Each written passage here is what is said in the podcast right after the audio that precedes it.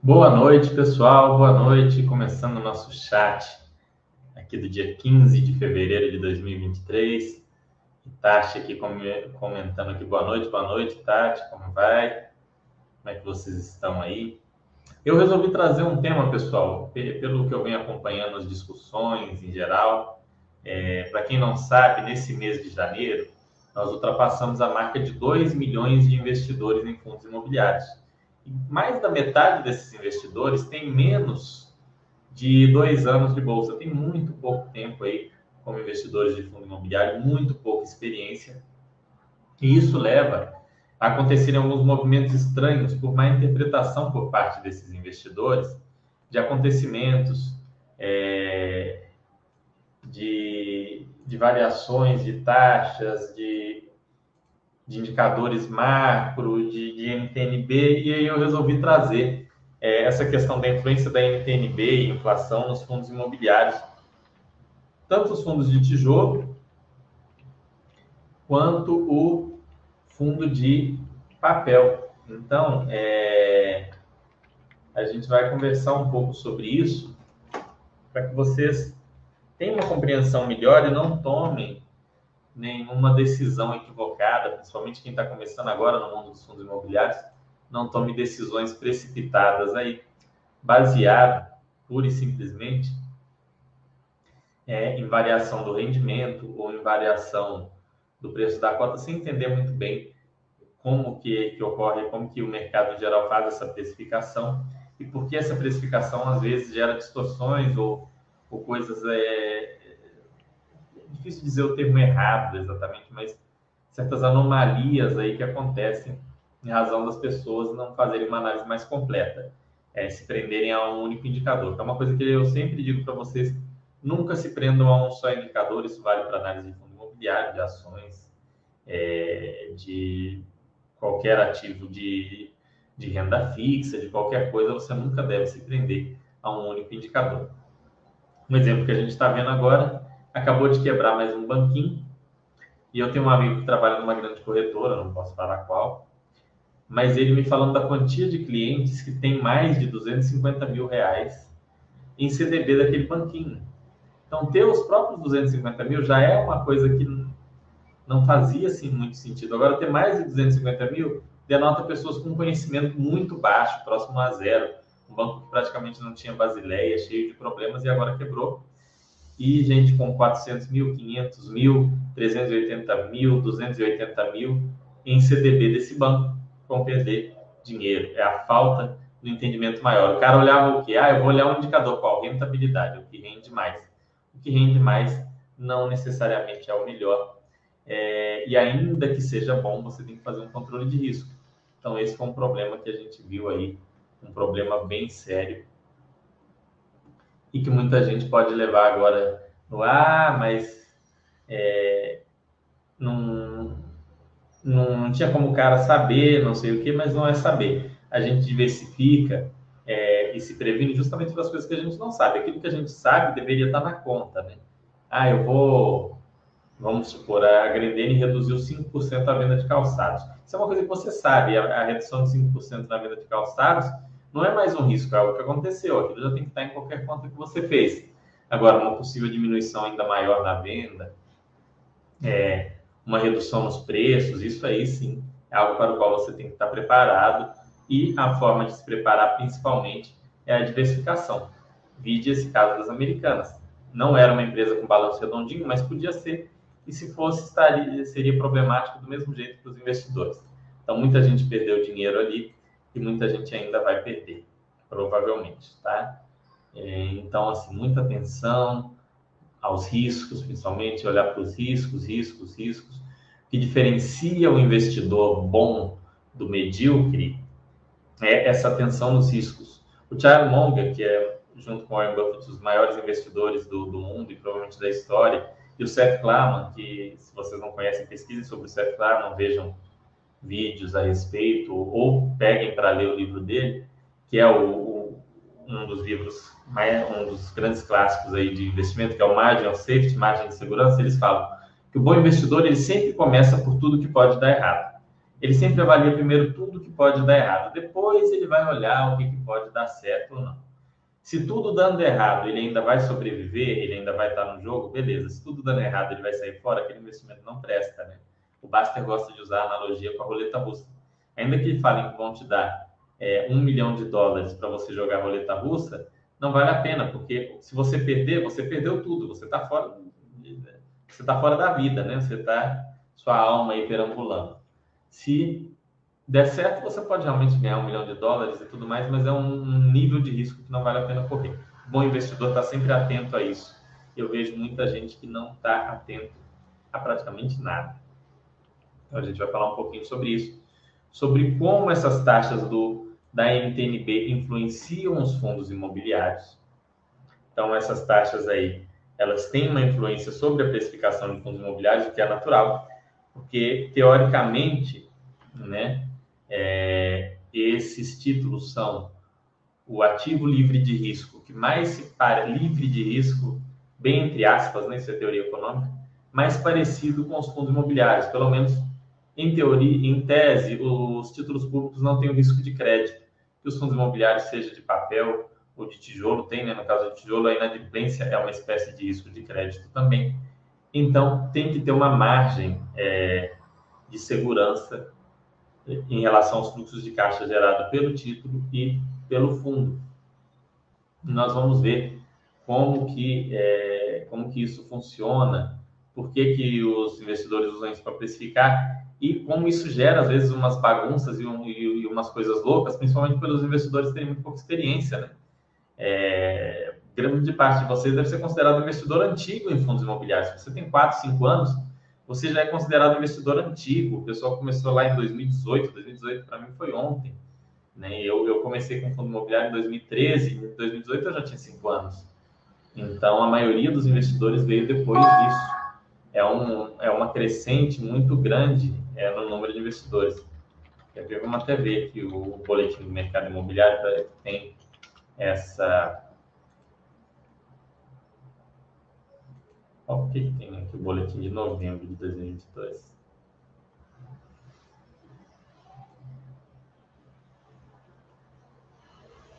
Olha aqui que legal. Isso é de novembro de 2022. Eu não sabia que dava para baixar passados. Imobiliário B3, janeiro de 2023. Engraçado.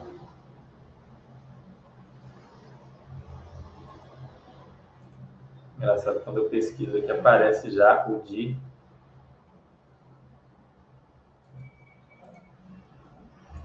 de novembro. Nem, nem dava para ver os passados antes, agora aparecendo aqui de novembro. É, eu achei aqui uma reportagem com esses números. Bom, hum, vamos lá, vou compartilhar a tela com vocês. Depois a gente fala aqui do, do, do quanto que é uma coisa maluca é, essa questão dos. Aqui. Estão vendo? Vamos ver aqui. Tá aí. Olha aqui para vocês verem. É, em 2009 eram 12 mil investidores. Quando entrei em 2013, eram 100 mil, 100 mil investidores. Depois, em 2018, tinha dobrado para 200 mil e já era uma coisa expressiva. Fala, nossa, de 2013 para 2018 dobrou, né? Cinco anos e dobrou o número de investidores. De 18 para 23, nós multiplicou por 10 em cinco anos. Então, desses 2 milhões de investidores, nós temos 1 milhão e 800 mil com menos de 5 anos de bolsa. Nós temos é, 1 milhão e 400 com menos de, de 3 anos aí. 1, 2, 3, com menos de 4 anos. 1 milhão com menos de 3 anos. São pessoas muito inexperientes. E as pessoas físicas representam 74,1% da base total de investidores, enquanto os institucionais representam 19,41% aqui. Né? É, uma, é uma evolução muito muito, muito grande e num período de tempo bem curto. Então, aqui.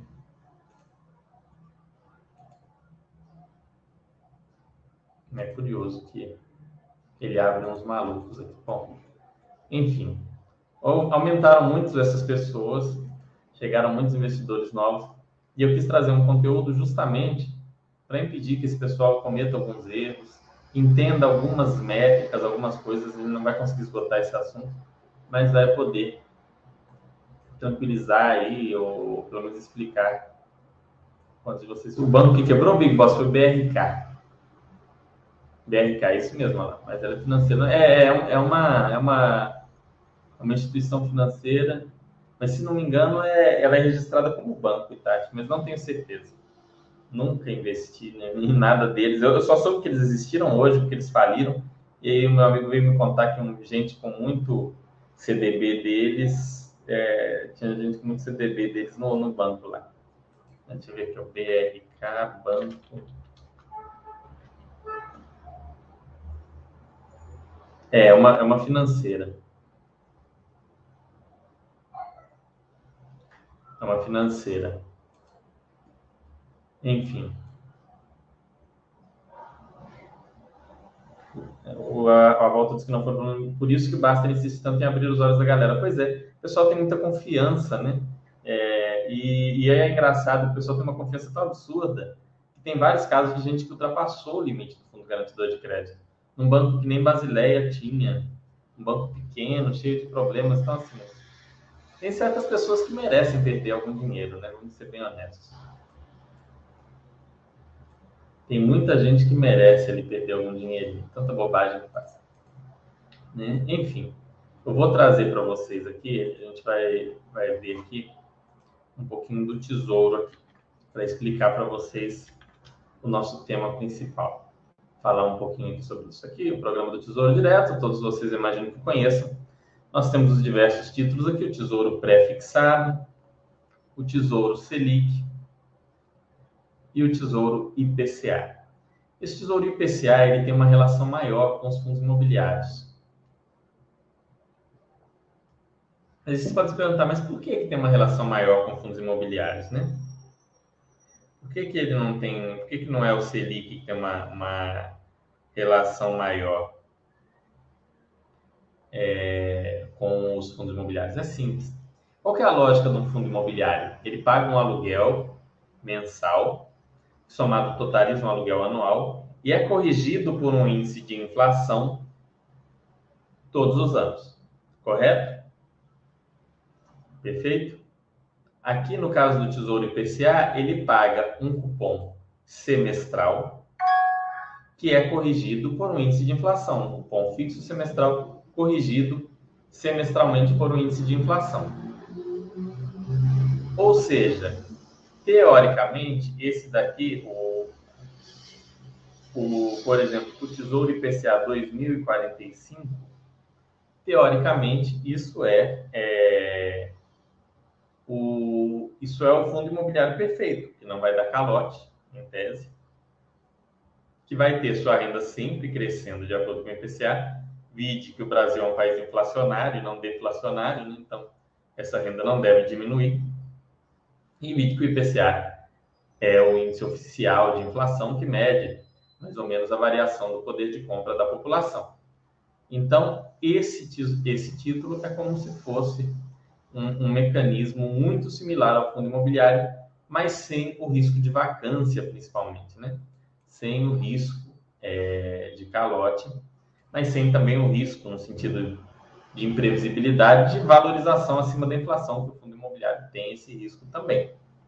Então, quando a gente pega aqui a NTNB 2045, 2035, que são as mais usadas, né? É, são aquelas de. O pessoal usa mais a de 2035, né? 2035 não. 2040, 2055. O pessoal gosta de usar essa mais essa de 2040, 2000, ou quando tem 2035.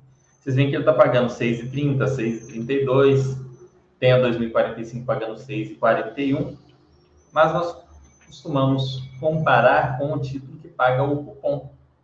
Então, essa parte aqui do cupom, que é a parte que será corrigida pela inflação ao longo do tempo, ela é, não raras vezes, comparada é, com os fundos de é, de tijolo ou de papel. No caso do fundo de tijolo, compara-se com o yield. No caso do fundo de papel, se for um fundo IPCA+, você vai comparar ali com o, o, a taxa informada pelo fundo ou você vai ter que fazer uma continha. Para isso, nós vamos pegar alguns fundos aqui, os, os mais famosos de, de papel e, e, de tijolo aqui para vocês e mostrar essa comparação. Então, vejam aqui, estou dando aqui 6,32, né? Vamos ver um fundo aqui. Vamos ver um fundo aqui. Que mostra para nós quanto que ele está dando pela sensibilidade ali. Tem um, tem um relatório gerencial que mostra isso. Aqui. Ó, vamos lá. Eu anotei aqui, depois eu estou passando aqui no Excel e mostro para vocês. Então, nós temos aqui o VRTA. O VRTA, eles postaram aqui a tabela de sensibilidade. Cadê a tabela de sensibilidade? A gente já falou desse fundo outro dia. Agora o que a gente quer é isso daqui. Então, vejam, hoje esse fundo, VRTA 11, ele está 87,33. Então, ele está dando mais ou menos isso aqui, 9,93. A gente pode jogar até porque ele está abaixo aqui desses 87,50. Então, ele está dando IPCA mais 9,93.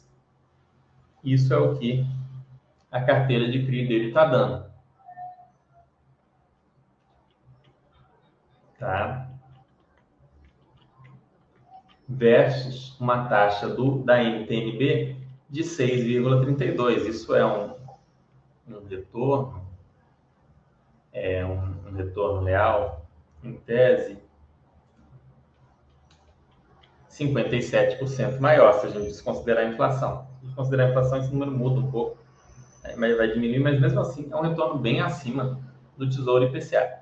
Qual que é a diferença do fundo de papel para o Tesouro IPCA? O fundo de papel, ele paga a inflação e a parte real mês a mês. Não é necessariamente a inflação do mês exatamente, mas ela, simplificando, ele paga taxa real inflação todo mês. Ou seja, aqui ele está dando 9,90 no ano, vai dar, vamos colocar aí, é, 0,70 no mês, vai dar, e vamos supor que a inflação deu meio por cento, então ele vai pagar 1,20 no mês, ele vai pagar a inflação de meio, mais o 0,70 do, do, do, dos CRIs aqui, né, da taxa de juros, né, que é a remuneração, a parte real, a parte da inflação e a parte acima da inflação, ou seja, ele te entrega tudo né? diferente do fundo de tijolo que vai te entregar, em tese, apenas aquilo que excede a inflação. Vamos pegar um outro aqui. Vamos pegar aqui, quer ver?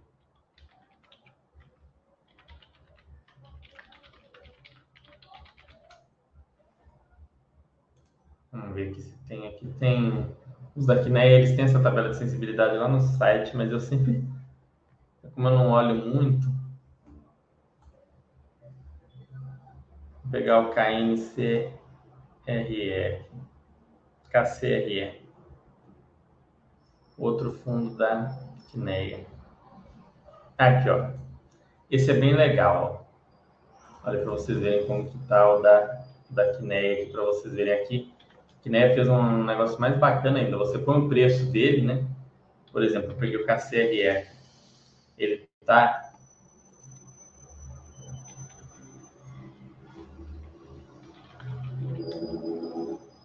9905. Então você vai pegar aqui, tá 9905, tá? Não, não, não tá não. Esse é o Engraçado que alguns FIIs é difícil da gente achar a cotação. 89,99. Então você vai vir aqui, colocar aqui 89,99.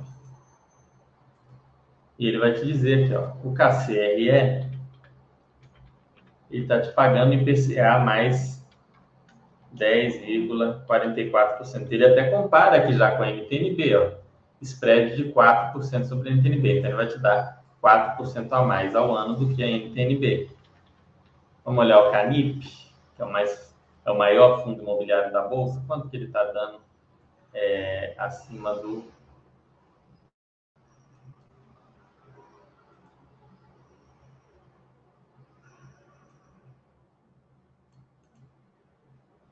Vamos ver aqui o Canip. Canip é o maior fundo da Bolsa, né? é um bom para exemplo. Mas ele é só para investidor qualificado, pessoal. Canip, vamos ver quanto que ele fechou hoje. Canip está 88, 83. Está dando 10,66. Está dando até mais do que o KCRE, é um fundo com risco menor. Para ver como o mercado é louco, pessoal. O KCRE tem um risco maior, está dando 10,44. Canip com risco menor, 10,66. Quem entende? Então, isso gera um spread em relação ao NTNB. Né? É...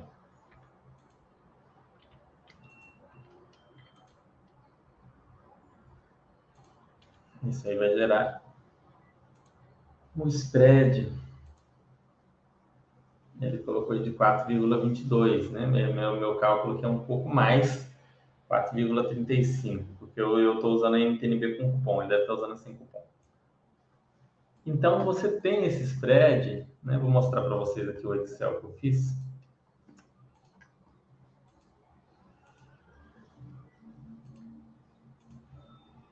Ele é natural, esse spread, tá?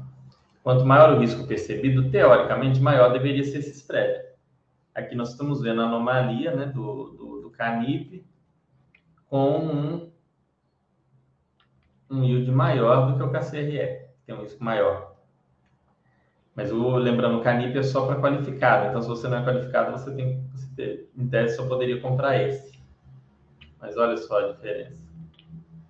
E a NTNB dando 6,32.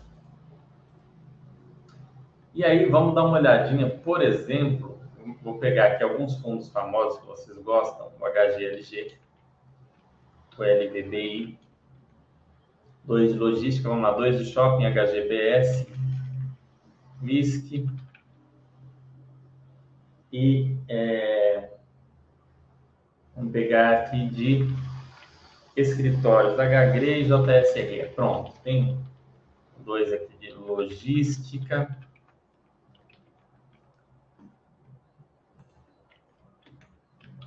Shoppings, escritórios. O TSRE é um fundo híbrido, mas ele praticamente só envia em escritórios, então deixa ele aí como escritório.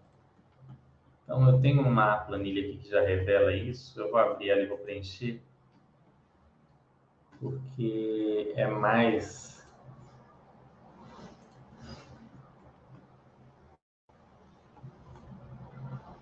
é mais produtivo do que eu ficar indo um por um lá e, e caçando isso.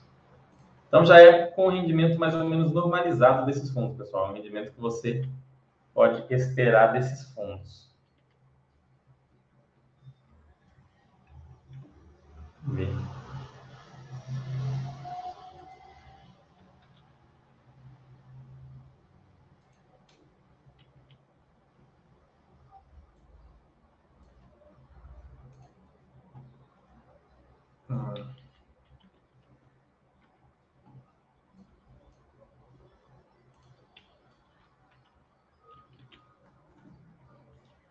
Vamos lá.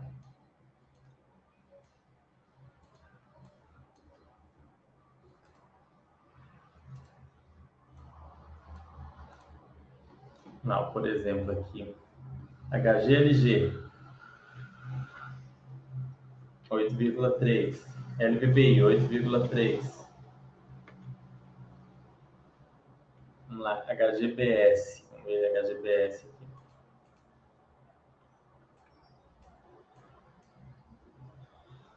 HGBS 7,7. VISC 8,1.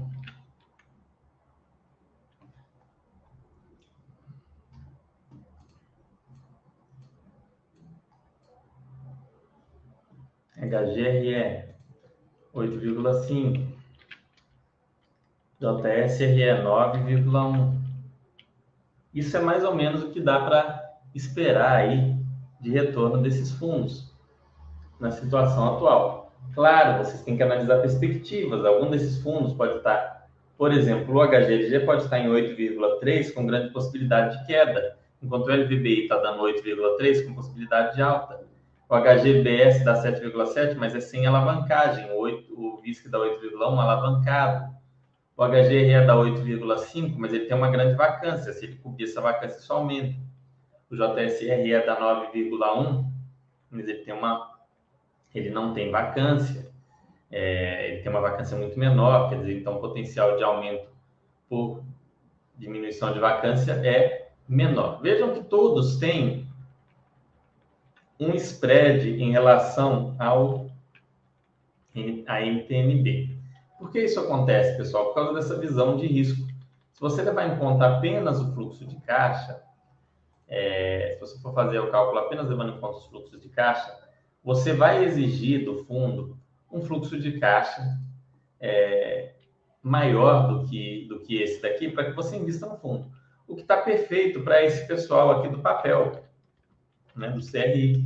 O papel CRI é basicamente isso. Você está investindo numa renda fixa privada de risco maior que por mais que tenha garantias, não é tão segura quanto a NTN, então você tem que é, tá de olho nisso aí e, e, no, e nessa diferença. Então, essa diferença é algo essencial. Tá? A VRTA dando aí 9,90 e tantos, a CRE 10,44, a CANIP 10,66. Vejam que desses fundos, o com menor risco é esse o com menor risco é o que está dando maior retorno.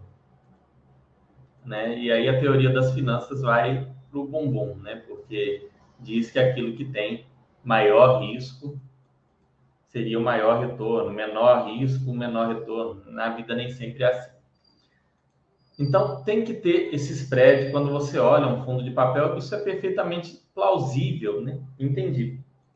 Mas quando se olha fundo imobiliário, isso é uma visão muito de curto prazo porque tem toda a parte imobiliária aqui por trás. O HGRE ele é negociado hoje, por exemplo, a valores que se fosse construir esse fundo do zero de novo, gastaria-se mais do que o valor do fundo por completo. Provavelmente gastaria-se um valor significativamente maior, porque o investidor só está olhando essa comparação aqui. Em um fundo que tem aí uma vacância, que se for preenchida vai subir esse retorno para mais de 10%, que tem imóveis em alguns lugares muito bons, imóveis premium, e por aí vai, ou seja, não está sendo considerada a qualidade dos imóveis. Além de tudo, isso daqui é uma taxa que você não vai encontrar na sua vida toda. Essa taxa aqui, ela vai sumir. Cedo ou tarde, não vai ter isso daqui mais. É, isso aqui vai virar 5, vai virar 4,5, como a gente já viu, 4,5, 4, 5, 5,5, que é o normal, é até algo na casa de 5. E aí essas diferenças caem. Mas sem isso acontecer e considerando a vacância, você vê algumas anomalias. Shoppings têm uma capacidade de repasse médio muito maior é, do que os, os do que os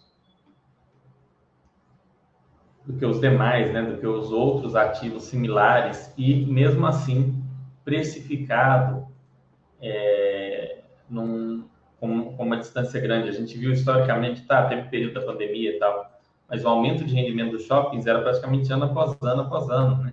shopping tem parte na, nas vendas e, e as lojas estão sempre repassando inflação. Uma está repassando agora, outra repassa depois.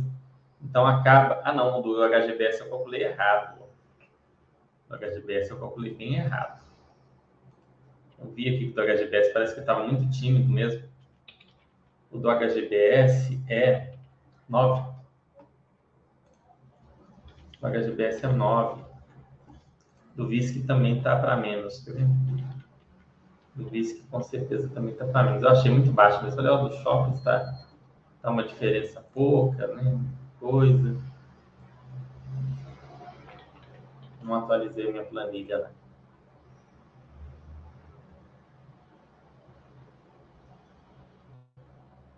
Hum, vamos ver aqui.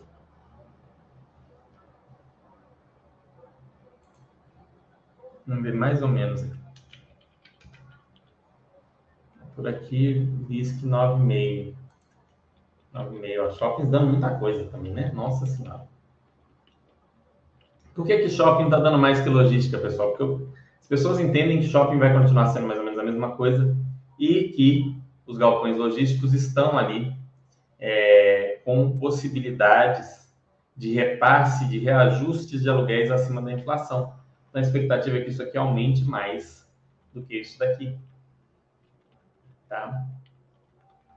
Esses fundos aqui, por que, ah, por que, que esses dois fundos estão pagando é, nessa faixa alta? Por causa da NTNB, não é por causa da qualidade dos escritórios, não é por causa de nada. Além de tudo, há uma expectativa do, do mercado em relação a uma demora para a melhora dos escritórios. E como toda, praticamente toda precificação da bolsa é feita com base em dados de curto prazo, é, você vê essas coisas acontecerem. Então, quando alguém falar que a bolsa está muito descontada, o pessoal fala: nossa, os fundos imobiliários estão descontados. É por causa disso que eu estou mostrando. O dado que a pessoa normalmente leva em conta para falar isso é isso daqui, ó. Você vai tirar daqui na, na NTNB, você vai receber 6,32 ainda com desconto de imposto de renda de 15%, de, né, de 15 a 22 a 27,5%. 27,5% não, 22,5%, 22,5%, 20%, 17,5%, 15%, a 22,5%, né, seria aqui, arredondando e porcamente, 4,9%, né? Então, você vai encontrar aqui 4,9% limite de imposto de renda, enquanto aqui 4,9% mais inflação, aqui você vai ter 9,9% mais inflação, 10% mais inflação, 10,6 mais inflação, 8,3 mais inflação, 8,3 mais inflação, 9, 9,5, 8, 9. Ah, essa vai ser a realidade para sempre, Fernando? Não. O que pode acontecer? Alguns desses fundos podem não conseguir repassar a inflação. Isso pode acontecer. Né? Tirando os fundos de papel, não se espera que isso aconteça. Por isso, mas esses aqui podem não conseguir. Por outro lado, eles podem conseguir repassar um reajuste acima da inflação. O próprio LVBI falou que entende que deve conseguir fazer isso. Então, isso aqui não é 8,3 mais inflação, é 8,3 mais alguma coisa de repasse, mais a inflação. Então, é mais, né? É, os shoppings, se o consumo se aquecer muito, os shoppings vão ter um aumento acima da inflação. Se o consumo ficar mais ou menos estável, os shoppings andam em linha com a inflação.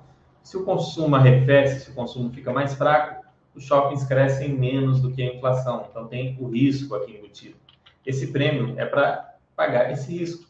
Os escritórios, a mesma coisa. Se conseguirem resolver a vacância, vão trazer talvez um retorno maior do que todos esses outros. Se mantiver a vacância, é esse o prêmio que a pessoa vai levar. Se não, talvez não consiga nem repassar a inflação durante algum período e depois repasse.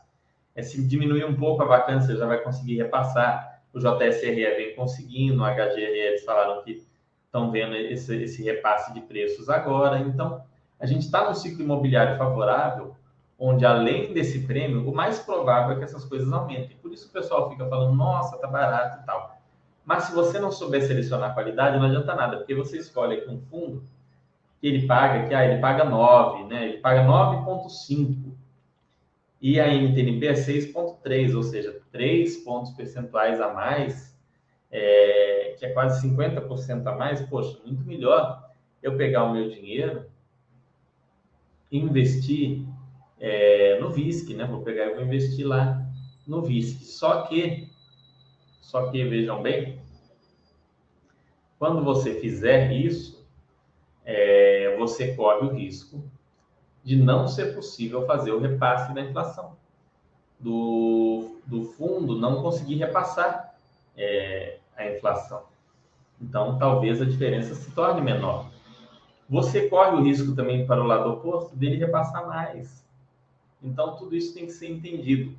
Por isso a NTNB é tão usada, porque ela tem uma dinâmica parecida com os fundos imobiliários, ou seja, ao que você tem ali de cupom, você soma inflação, ao que você tem aqui de retorno, você soma inflação. Você pode usar para comparar, inclusive, o seu imóvel que você alugar. Eu estou alugando meu imóvel, Fernando, por 4% ao ano bruto. Né? Vamos colocar 4%. Bom, a NTNB está te dando 6,3%, sem apurrinhação de inquilino. do ponto de vista. Então, não estou falando que é para você trocar o imóvel pelo NTNB, pelo amor de Deus. Antes que alguém comece a falar aí besteira que o pessoal fala.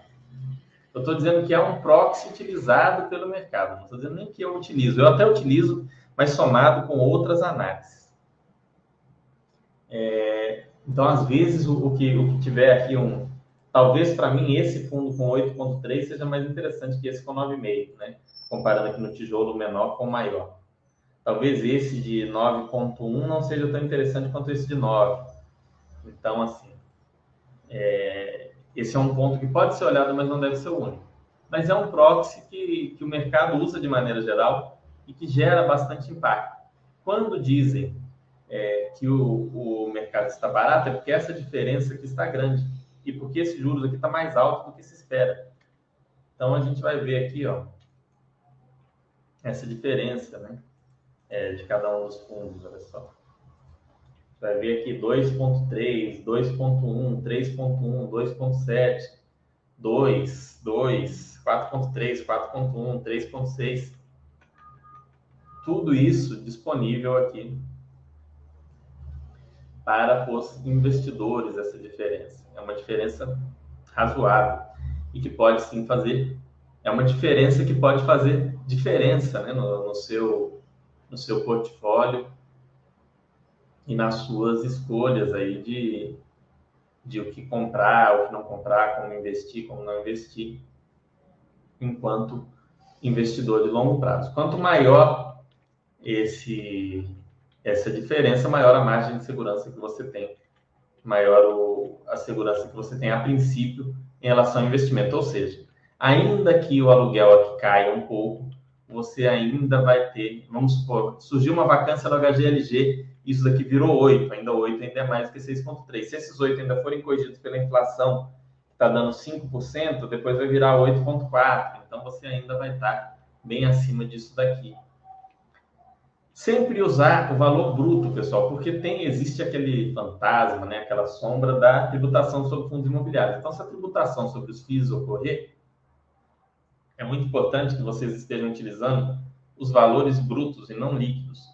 Se vocês utilizarem os valores líquidos, vocês vão ter uma falsa impressão é, de vantagem dos fundos imobiliários sobre a NTNB.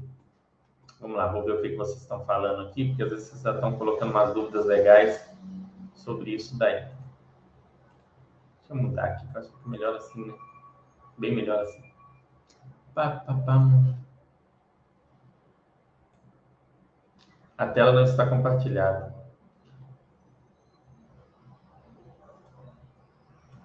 A tela não está compartilhada, pessoal? Para mim aparece aqui como compartilhada. Vocês estão vendo a tela? De Tati França Fernando, você dará aula de Excel no básico.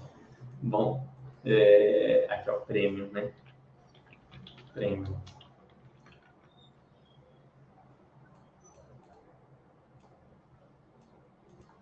Prêmio aqui, ó. Deixa eu ver aqui. Pá, pá. Estão vendo direitinho? Foi só no início. Ah, tá. Fernando, boa noite. Quer analisar em fundos de agência bancária? Estou vendo a tela. É ótimo. Estão vendo a tela? Tá bom. Bobzito, boa pergunta, uma pergunta bem legal. Fundo de agência bancária, pessoal, as agências bancárias, quem acompanha os balanços do Bradesco, do Itaú, do Santander, dos grandes bancos do Banco do Brasil, as agências vêm diminuindo muito. Então, o mais importante quando você olha um fundo que tem agências bancárias é se aqueles imóveis onde estão as agências são imóveis que servem para outra coisa, ou são imóveis de vocação única por exemplo, um hospital. Dificilmente você vai fechar um hospital e conseguir colocar lá uma discoteca, né? Vai conseguir colocar lá uma farmácia, talvez. É uma diferença de tamanho muito grande, não tem como. Colocar uma faculdade onde era um hospital, é até possível, mas muito difícil. Então, é, existe essa, essa, essa questão imobiliária que é muito importante que, que o RBVA? Leia os relatórios da RBVA. Você quer entender melhor isso? Só ler os relatórios da RBVA. Que o Bravo tinha um fundo chamado Agências Caixa, AGCX. Né? O AGCX, vamos colocar aqui. AGCX, vamos escrever aqui no Excel. A GCX ele tinha basicamente, né, ele chamava Agências Caixa, porque ele tinha o quê? Agências da Caixa. E ele tinha um outro fundo que era o SAAG. Ó, lembrei até o nome do outro também. Que é o Santander Agências. Os dois eram administrados pelo, pela Rio Bravo. Adivinha o que, que tinha no Santander Agência? Agências do Santander. Eles pegaram e falaram: vamos juntar esses dois fundos, porque esse negócio de agência bancária não vai durar para sempre. E vamos fazer um fundo de varejo nos moldes do HGRU, do MaxR, é, de outros fundos aí de. Na época não tinha quase fundo de varejo, né? Acho que tinha só HGRU mesmo. Depois veio o Viura, agora tem. tem um monte aí de, de, varejo agora. Mas enfim. E aí eles transformaram isso na RBPA. E o que, que eles falaram? Eles falaram: olha, os imóveis que não servirem para outra coisa além de agência bancária, a gente vai vender. Aquilo que servir só para agência bancária, que a gente olhar e falar, olha, aqui não dá para fazer um restaurante de alto padrão, aqui não dá para virar um comércio, não dá para virar uma, eu falar lojas americanas, mas enfim, um Magazine Luiza, aqui não dá para virar um, um, um supermercado do Grupo Pão de Açúcar, aqui não dá para virar nada, vamos vender.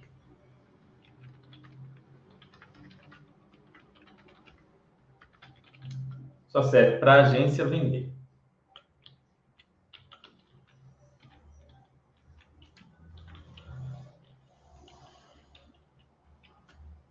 Aí tá. Um insert que saiu aqui. Se só serve para agência, vamos vender. Agora, se, se tem bom ponto, boa construção, localização, mantém. Esse é o plano deles. É algo que eles ainda estão fazendo. E, no mesmo modo, eles vão juntar outros imóveis, tá? Comprar outros imóveis que sejam outras coisas, né? Uma farmácia, é, eles têm um restaurante, tem uma loja lá que é uma, uma loja da, das lojas Renner, tem lá uma loja Renner, né? Poderia comprar um, um, imóvel locado para outra loja, para outro tipo de loja, e vai diversificando. Então, o fundo de agência, se os imóveis servirem para outras coisas, é muito bom. Mas eu prefiro que tenha já uma diversificação. O BBPO, por exemplo, ele tem duplo problema. Primeiro que ele só tem agências do Banco do Brasil. Então, ele tem um único inquilino. Tudo bem que é um inquilino aí que está estourando a boca do balão com recordes de resultado, mas eles têm um inquilino apenas. Segundo, o outro problema do BBPO né? Um, um, lado bom do BBPO é que ele tem imóveis, a maioria dos imóveis. Eu já fui visitar os imóveis aqui de Belo Horizonte. Desses imóveis, um, por sinal, é o que vai ficar vago agora. Eu acho muito difícil. É um imóvel excelente. Fala, o imóvel em si é excelente, mas a localização é péssima. Eu não consigo ver que tipo de negócio pode ser montado lá. Eu imagino que aquilo vai virar um elefante branco por anos e anos e anos, porque é no baixo centro de BH, é uma região não muito boa. Então, é um tipo de imóvel que eu, por exemplo, vamos supor que eu sou um investidor imobiliário, diretamente em imóveis. Eu não compraria, a não ser que estivesse muito barato aquele imóvel. Mas tinha que estar muito barato para eu comprar. Por quê? Porque há uma dificuldade grande de locação, é uma região um pouco complicada. Você via todo dia um monte de mendigos é, dormindo lá na frente daquela agência e tudo mais. Então, assim, é, localização e qualidade dos imóveis é essencial em todo fundo. Mas nos de agência bancária, que é um negócio em declínio, o que vai restar? É, eu tenho aqui um inquilino e um imóvel. O, negócio, o negócio do inquilino, no caso dos bancos, não o negócio banco, mas o negócio agência bancária, está declinando, o que, que sobra depois? Sobra o banco, né? Só sobra o banco. Sobra o imóvel. Então, se aquele imóvel tiver outras utilidades, excelente. Se não tiver, não é tão bom. Lorde da Moeda aqui falando, Fernando, eu ainda não entendo muito bem essa questão de comprar os títulos mais longos. É, elabora um pouco mais a, a, pergunta, Lorde, que eu não entendi qual que é a sua dúvida, se é sobre o que o pessoal costuma falar aqui na base de comprar só Tesouro IPCA 2045, ou se é sobre comparar fundo imobiliário com taxa de título longo. Elabora um pouco melhor para eu entender, para eu poder esclarecer.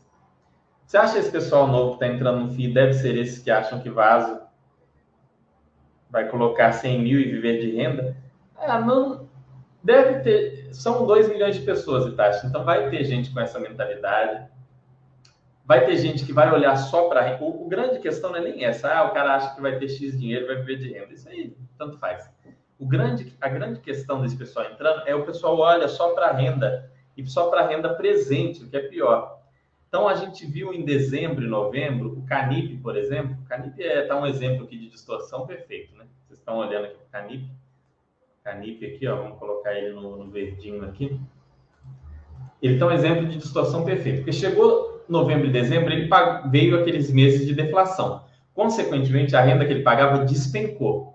Aí eu conversando com outros amigos que trabalham com imobiliário, que é, que é analista, falou assim: ah, talvez o mercado desespere e derrube o preço desses fundos. Mas a gente falou: não, provavelmente não, o mercado amadureceu, né? Não vai mais fazer esse tipo de besteira de despencar o preço do Canip por algo que a gente sabe que vai durar um, dois meses, que impactaria no preço do fundo cair talvez 1,5%, 1, 1,5% no, no preço do fundo, já seria é, é, compatível com essa situação temporária. O fundo caiu em torno de 5, 6% ou mais, né? O que, o que faria sentido se, esse, se essa redução de rendimento fosse durar dois anos, em termos de precificação. Algo que ia durar dois meses. Então, assim, o pessoal olha para a renda agora e se acontecer qualquer coisa de estranho com essa renda, se ela aumentar por um efeito sazonal, essa cota pode disparar. Se ela cair, como foi o caso do Canip, ela às vezes despenca. Então, a grande questão é que o pessoal tem uma visão muito de curto prazo, de momento, e olhar só o rendimento. Né? Eu conheço pessoas que vieram me falar que investiam em fundo imobiliário e com a carteira só com coisas horríveis, mas coisas horríveis o quê? Com yield gigante ou com yield temporariamente gigante é aquele olhar muito, muito em cima do yield, principalmente do yield mensal atual, e ignorando todo o resto do fundo, ignorando qualidade imobiliária, é, ignorando, no caso do fundo de papel, como a gente viu, está vendo aqui na tela, né?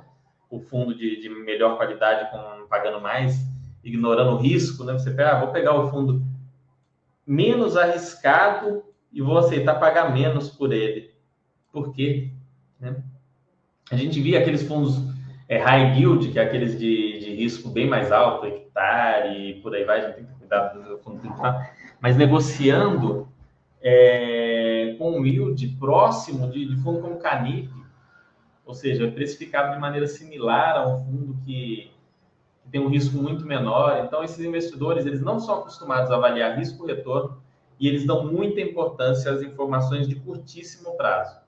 É, isso é algo que a gente vê muito na Bolsa. Então, quando você consegue ter uma visão mais do macro, do, não do, da macroeconomia, mas do macro do, do fundo visto de longe, da história que aquele fundo fez e tende a fazer, e você consegue ter um olhar para a renda ao longo do tempo e não só para a renda desse mês, você tem uma vantagem muito grande de análise em relação aos outros investidores de fundo imobiliário.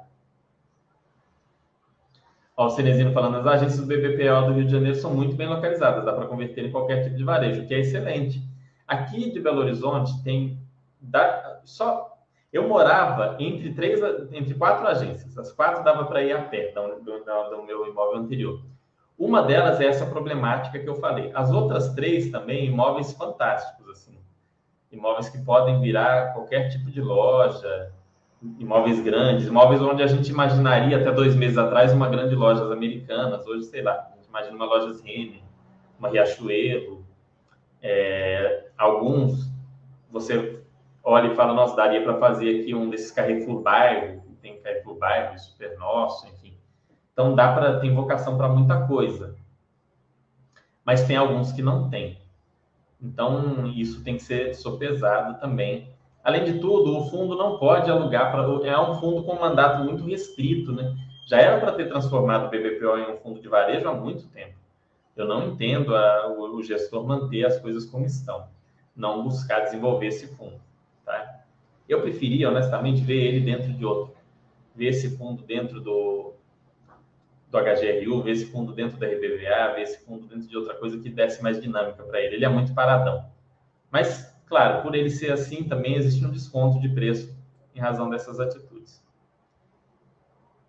É tenho medo de precisar do dinheiro antes. Ah, você está falando disso que o pessoal fala de, de colocar tudo no Tesouro 2045. Eu não endosso essa opinião, tá? Eu, normalmente, quando a pessoa, quando eu analiso carteira de renda fixa, aqui a gente faz análise de carteira de renda fixa, eu falo para a pessoa que é legal ter uma parte em título pós-fixado, Tesouro Selic, né, que é o título pós-fixado que a gente tem, e se ela tiver objetivos pelo meio do caminho, ter outros Tesouro IPCA de vencimento mais próximo, tá? Ter tudo em Tesouro IPCA 2045, a volatilidade do, do IPCA 2045 2055 é maior, inclusive, do que a volatilidade dos fundos imobiliários. Então, eu não gosto de carteira montada dessa forma. A minha carteira mesmo não é formada assim. Não é algo que eu faço. É, mas aí, a carteira de renda fixa, toda carteira é muito pessoal. A carteira de fundos imobiliários, a carteira de ações, tem aqueles setores que você tem mais afinidade, que você entende mais. Mas a carteira de renda fixa, ela tem que estar muito bem casada com seus objetivos de vida, com seus projetos. Então, você às vezes quer comprar um imóvel em torno de 2030 a 2035, você investir tudo num título 2050 não faz nenhum sentido, né? Então, tem que ter um casamento ali entre os seus projetos e a sua carteira de renda fixa. Para poucas pessoas, na minha opinião, vai casar ter tudo lá na frente. Você pode ter uma parte, sim, faz sentido porque você aproveita mais essa questão dos juros compostos, sem pagar imposto e tudo mais. Mas ter 100% em Tesouro IPCA 2045 não é algo que eu gosto, tá? Não é algo que eu acho que é válido para a maioria das pessoas. Então, tudo depende dos seus projetos pessoais em montar uma carteira de renda fixa que case com esses projetos. É, ah, você tem filhos, seus filhos já são formados, né? Ou pode ter, ter um custo aí de educação de alguma coisa. Você já é aposentado, você tem casa própria, né? Você é servidor público, você é um autônomo, você é um profissional liberal, enfim, tem, tem uma série de questionamentos para fazer na hora de montar a carteira de renda fixa para a pessoa. Então, eu acho que se colocar tudo em um título mais longo não é legal. Assim como colocar tudo no Tesouro Selic, também você vai incorrer em muito custo de oportunidade, não é interessante.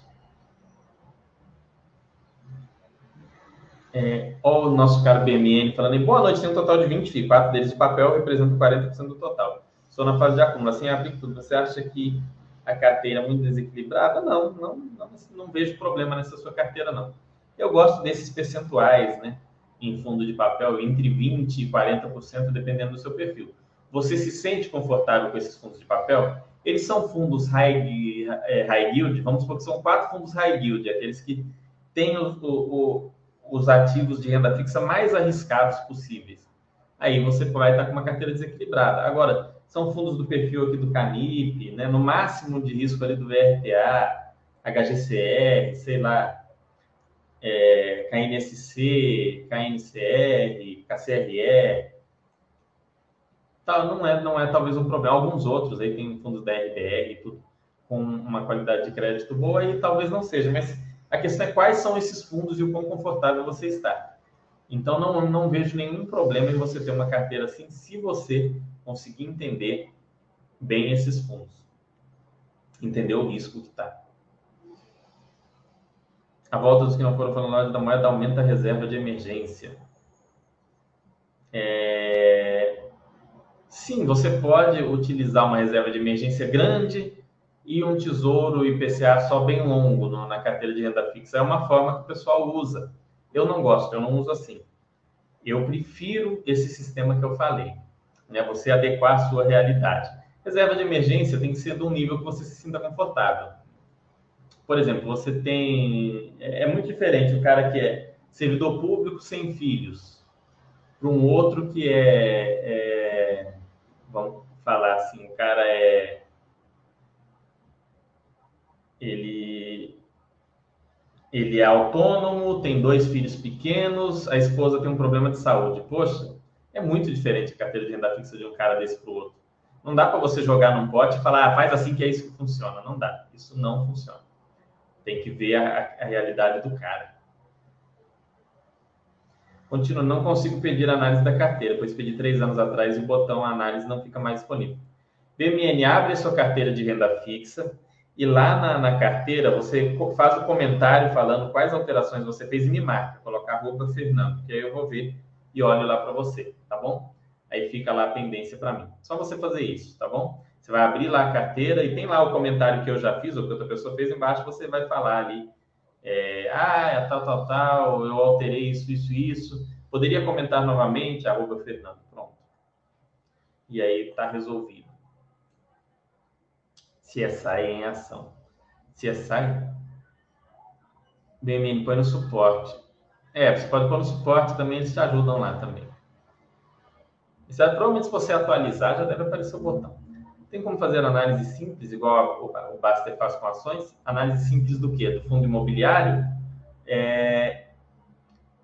Eu tenho vários vídeos aqui de análise, Bobzito. Eu tenho... São vídeos curtos, assim. Se bobear é meia hora fazendo análise, vale a pena ver.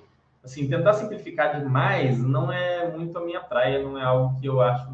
Eu acho que para você chegar no ponto de. O próprio Baster falei isso, de você simplificar muito, você antes tem que ter uma base boa para você entender bem as coisas. Você já querer ir direto para a simplificação não é um bom caminho. Então, veja, eu tenho um vídeo aqui do JSRE, eu tenho, se não me engano, do LVBI, tenho do HGLG mais de um, tenho, do, tenho de, dos fundos de shopping, comparando todos os principais fundos de shopping, tenho fundo, vídeo de fundos de papel, a gente deve fazer mais. Então, dá uma olhadinha. Tem uma série de vídeos sobre o que são fundos imobiliários, como analisar, vale a pena também.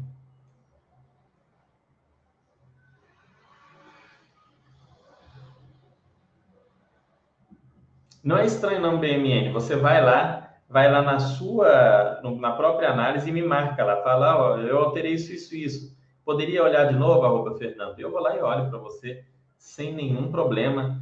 Com alguns poucos dias, dois, três dias, eu devo olhar para você, tá bom? Então, estou começando a estudar os FIIs agora. Por onde é melhor começar? Bom, e isso que eu expliquei hoje é um bom início, né? É, uma, é, um, é um ponto importante de você saber. Você tem que entender isso que eu expliquei agora. Além disso, tem uma série de vídeos aqui que chama FIIs do zero, né? investindo em fundos imobiliários do zero. E aí são seis, cinco ou seis vídeos meus explicando investindo em fundos imobiliários do zero. Além disso, tem isso que eu falei, tem vídeo de análise do JSRE, que eu acho que não está muito atualizado, eu devo fazer um outro recente, o fundo mudou muito recentemente, eu vou fazer outro. Mudou assim, conseguiu suprir vacância, uma série de, de acontecimentos é, tem fundo do HGLG, você olha o vídeo de vários fundos, você começa a ter uma noção do que, que você precisa olhar. E nós temos os relatórios gerenciais comentados que eu e o Giovanni comentamos. Então você leia também esses comentários e do fundo que você tiver interesse, você lê, depois de você ver esses resumos comentados, os fundos que você gostar e pensar realmente em investir, você escolhe pelo menos um ou dois dos últimos relatórios gerenciais e leia, né? E aí você pega e lê. Loja da Manhã está falando, admito que não gosto, confesso que não gosto muito de FII. Se você não gosta, assim, você não é obrigado a investir, você pode passar né, adiante e não investir nesse tipo de, de nesse, nesse tipo de investimento. É uma possibilidade, é um direito seu. Não há nenhum problema nisso. Você pode tomar essa decisão entendendo que você vai estar abrindo mão de algumas coisas para isso. Mas não é nenhum problema.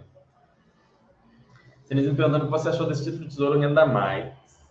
É, o Tesouro Renda Mais, eu fiz até um chat sobre ele, e eu falei o seguinte: ele é para um público específico de pessoas que precisam mais dessa.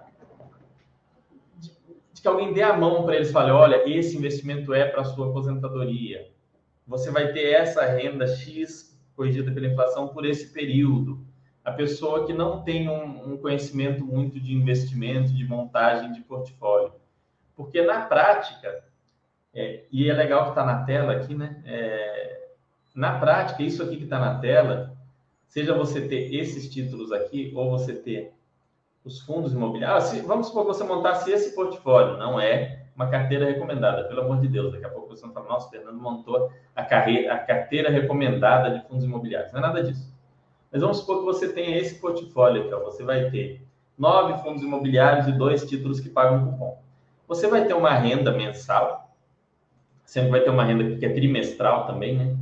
Mas ao longo do ano você vai ter uma renda aí, provavelmente muito próxima, com o mesmo valor do que aquele aportado no, no Tesouro Renda Mais, uma renda muito próxima daquela do Renda Mais, só que é uma renda perpétua, né? Uma renda que, passados 20 anos, ela segue, né? ela vai continuar. Claro, é muito importante investir uma parte daquilo que você recebe aqui dos fundos imobiliários para você manter o poder de compra. Então, você reinvestir uma parte do que você recebe do JSRE, do HGRE, do VISC, do HGBS, do LVBI, do CANIP, do KCRE e do VRTA, principalmente você reinvestir uma parte dos rendimentos desses fundos todos É, e da NTNB, mesmo que você não reinvista, vai acompanhar o IPCA, então você pega e gasta por inteiro isso daqui, reinveste 30% disso. Mas você tem a perpetuidade. Então, se você viver até os 70, até os 80, até os 90, ou vierem novas tecnologias que possam, sei lá, o pessoal está criando órgãos artificiais, talvez você viva até os 120, até os 115, até os 130. Esse portfólio talvez te permita é, ter ali uma renda. O Tesouro Renda Mais, não.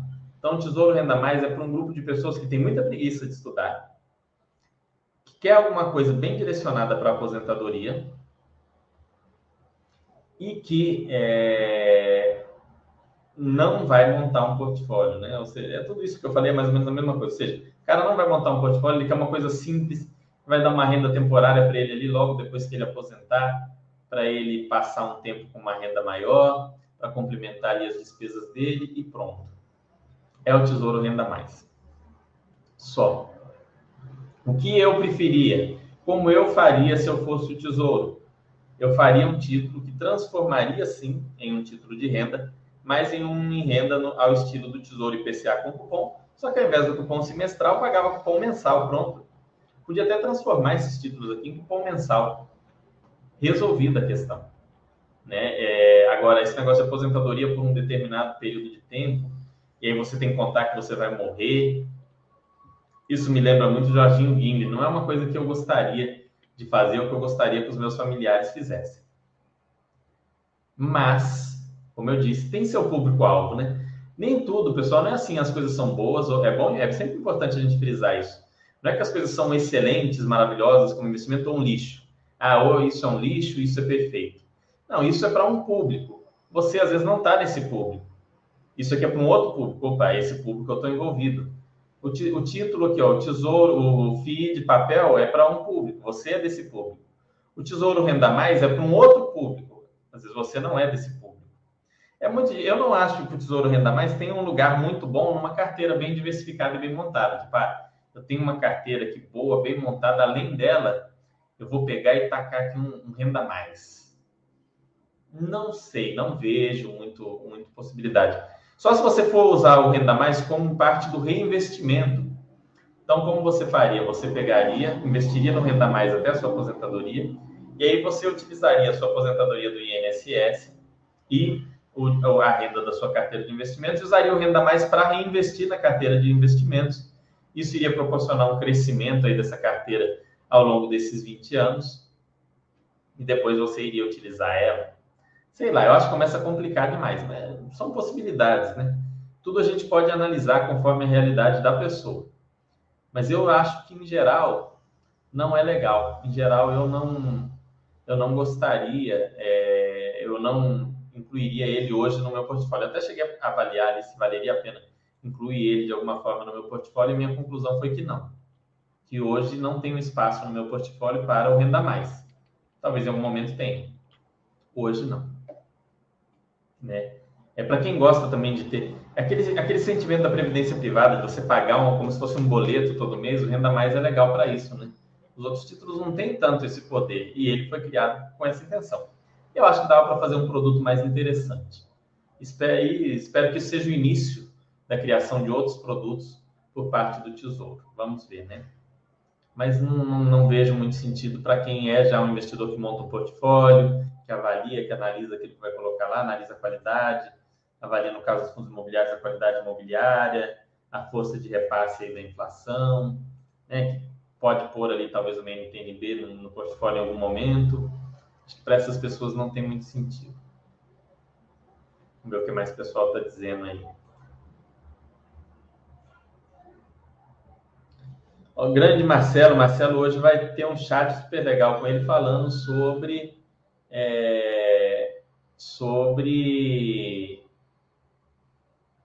o sobre Copa do Mundo, sobre como se preparar para a Copa. E a próxima Copa, pessoal, é México, Estados Unidos, Canadá. Então deve dar uma viagem muito legal. É um chat que com certeza vale a pena ver. Por sinal, eu vi agora que já passou de 8 e meia. Nosso papo aqui se estendeu, mas eu acho que foi bem legal, né? acrescentou bastante para vocês.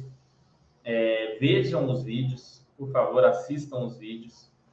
é, vocês que estão em dúvida em relação a, a, fundos imobiliários, a como analisar, assistam os vídeos de análise desses fundos que eu falei, do HGLG, peguem de preferência vídeos mais recentes, né, do JSRE, dos fundos de shopping. O dos fundos de shopping ficou muito legal porque eu peguei vários fundos e comparei vários indicadores, então vocês podem usar, inclusive, esse tipo de comparação para outros setores além de shopping.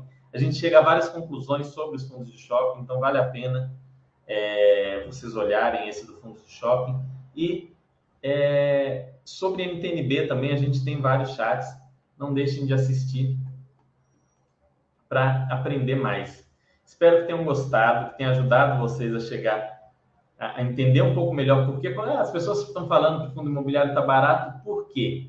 Agora vocês entendem, vocês conseguem entender qual que é o ponto de comparação que eles usam para dizer se está barato ou está caro.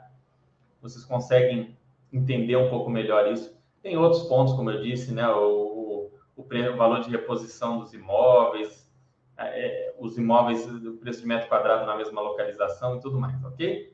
Então, um grande abraço para vocês, uma ótima semana, espero que tenham gostado e voltamos na semana que vem com mais conteúdo aí de fundos imobiliários e vou, vou tentar trazer alguma coisa legal para vocês aí, para a gente se desenvolver mais na análise, quem sabe trazer inclusive uma análise em si, ok? Um abração.